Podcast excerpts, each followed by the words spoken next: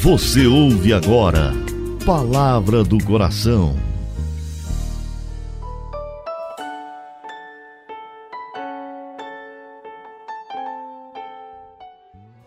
Em nome do Pai, do Filho e do Espírito Santo. Amém. Meu Senhor e meu Deus, eu creio firmemente que estás aqui, que me vês, que me ouves. Adoro-te com profunda reverência. Peço-te perdão dos meus pecados e graça para fazer com fruto esse momento de oração. Minha Mãe Imaculada, São José, meu Pai e Senhor, meu anjo da guarda, intercedei por mim.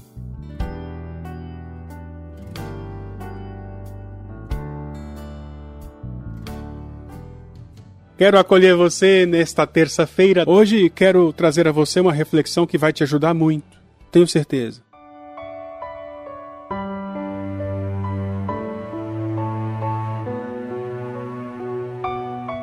Ó oh, Senhor nosso Deus, como é grande o vosso nome por todo o universo.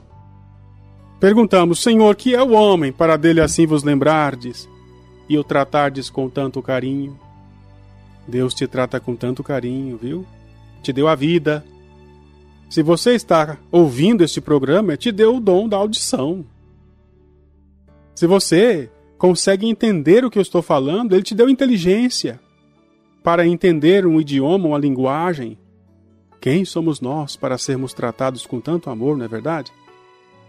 Se a gente para para pensar nisso, conforme o Salmo 8 afirma, conseguimos viver melhor, porque aceitamos com carinho a vontade de Deus. Nosso Senhor Jesus Cristo, quando uma alma se entrega à vida espiritual, costuma socorrê-la com abundantes consolações místicas, para que ela possa se desapegar das alegrias mundanas. Mas, quando Jesus vê que a pessoa está caminhando na reta via da santidade, ele retira a mão, retira as consolações místicas, para que aquela pessoa dê prova de que ama a Deus e não aquilo que Deus lhe dá. Enquanto vivermos no mundo, diz Santa Teresa, a nossa vantagem não é tanto em gozar de Deus em si mesmo, mas em fazer a vontade de Deus.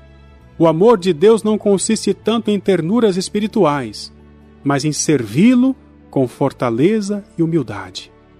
Deus experimenta aqueles que Ele ama, por meio da secura espiritual, as provações, e quando a alma passa por isso, deve agradecer a Deus. Sempre. Jamais se afligir, jamais perder a paciência, jamais se entregar à desolação.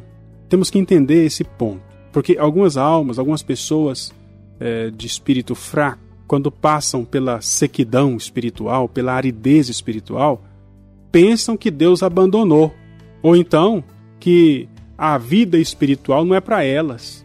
E aí vão se descuidando da oração, perdem o benefício que a oração provoca na alma.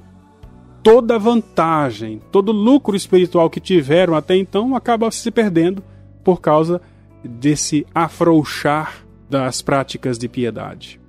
A melhor ocasião para a gente se conformar com a vontade de Deus é quando passamos pela secura espiritual. Não estou dizendo que Deus queira isso, mas Deus se agrada quando a pessoa escolhe Deus por causa de Deus e não por causa do prazer, da alegria que é estar em Deus. Todos nós mais cedo ou mais tarde, vamos passar por isso. Lembra de Jesus no Calvário? Meu Deus, meu Deus, por que me abandonaste? Naquele momento, Jesus tocou o núcleo da secura espiritual para mostrar para mim e para você que todo ser humano pode chegar a este ponto e não se desesperar. Se você olha o que ele falou no Calvário, vai entender o que eu estou dizendo. Ele falou: Meu Deus, meu Deus, por que me abandonaste? Mas ele não parou de rezar. E a última palavra dele na cruz foi: Está tudo consumado. Pai, em tuas mãos entrego o meu espírito. temos que nos resignar à vontade de nosso Senhor. Todos os santos passaram por secura espiritual, viu? Todos os santos passaram pela desolação do espírito. São Bernardo escreveu assim: Que dureza de coração eu estou sentindo. Eu não consigo mais ter alegria na leitura espiritual, nem na meditação. Isso São Bernardo falando, hein?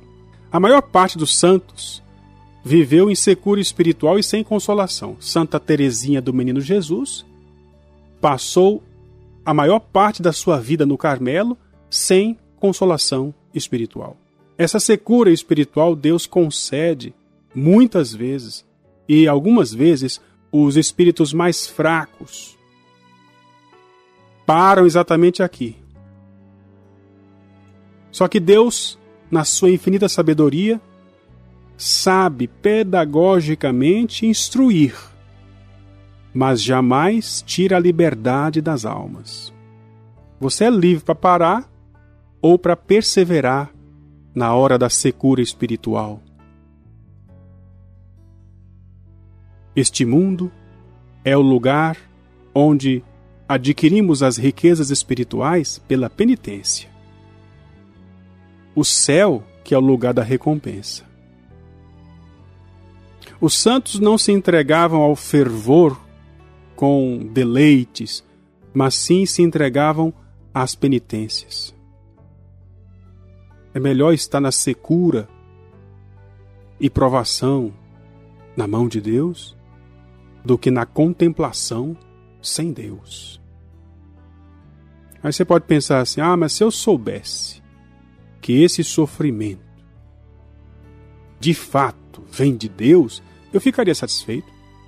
Mas o que me faz sofrer o que me perturba é porque pode ser que não seja vindo da providência divina. Pode ser por consequência das minhas faltas, dos meus pecados. Pode até ser um castigo por causa das minhas fraquezas.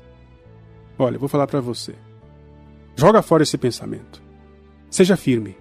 Talvez você, estando na situação que está, se sente inquieto. Talvez tenha até se descuidado da oração, da penitência da confissão, da adoração. Não faça isso, porque se agora você sofre, poderá sofrer ainda mais. É verdade que a secura espiritual pode ser consequência das nossas faltas. Mas se Deus permite, Ele quer tirar um bem maior disso. Aceita. E se por acaso vem a ideia de que é um castigo, tenta lembrar dos seus pecados. Você recebeu muito mais graças do que dificuldades. Eu sempre reflito comigo que eu, por mim mesmo, mereço o inferno. Deus me deu tanta coisa boa. Se eu morresse hoje, se eu morresse agora, eu precisaria de três eternidades para agradecer tudo que Deus me deu até agora. Se eu tive algum sofrimento, alguma dificuldade, algum luto na minha vida, não se compara à quantidade de graças que eu recebi, quantos dias vivi, quanto nascer do sol, pôr do sol eu pude ver. Deus é bom. Vamos aceitar a vontade de Deus sempre. Não vamos reclamar. As graças que recebemos, não recebemos porque a gente merece. Me lembro quando estávamos num retiro em Goiânia e estava ali o Monsenhor Jonas Abib.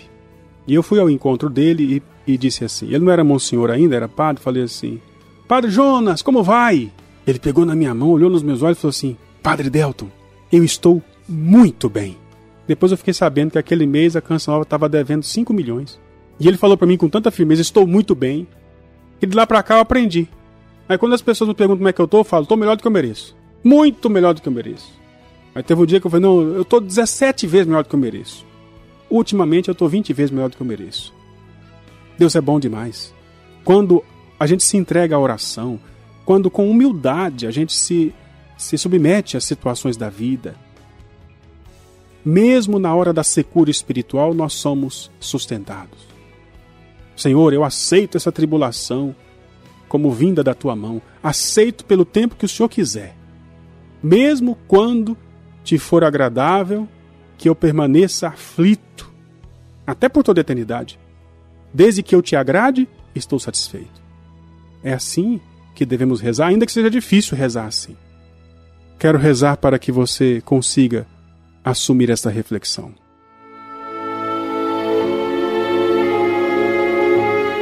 Pai do céu, Pai Santo, és nosso Deus. Senhor, tu és bom, obrigado. Concedei, Senhor, a nós a graça de sempre fazer Sua vontade. Quero hoje, Senhor, te agradecer por tudo, inclusive por aquilo que me provoca algum tipo de aflição. Se isso te agrada, Senhor, se isso foi permitido pela Sua divina providência, eu aceito. Seja feita a vossa vontade, assim na terra como no céu. Dou-te graças, meu Deus, pelos bons propósitos, afetos e inspirações que me comunicasses nesta meditação. Peço-te ajuda para pô-los em prática. Minha Mãe Imaculada, São José, meu Pai e Senhor, meu anjo da guarda, intercedei por mim. Em nome do Pai, e do Filho e do Espírito Santo. Amém.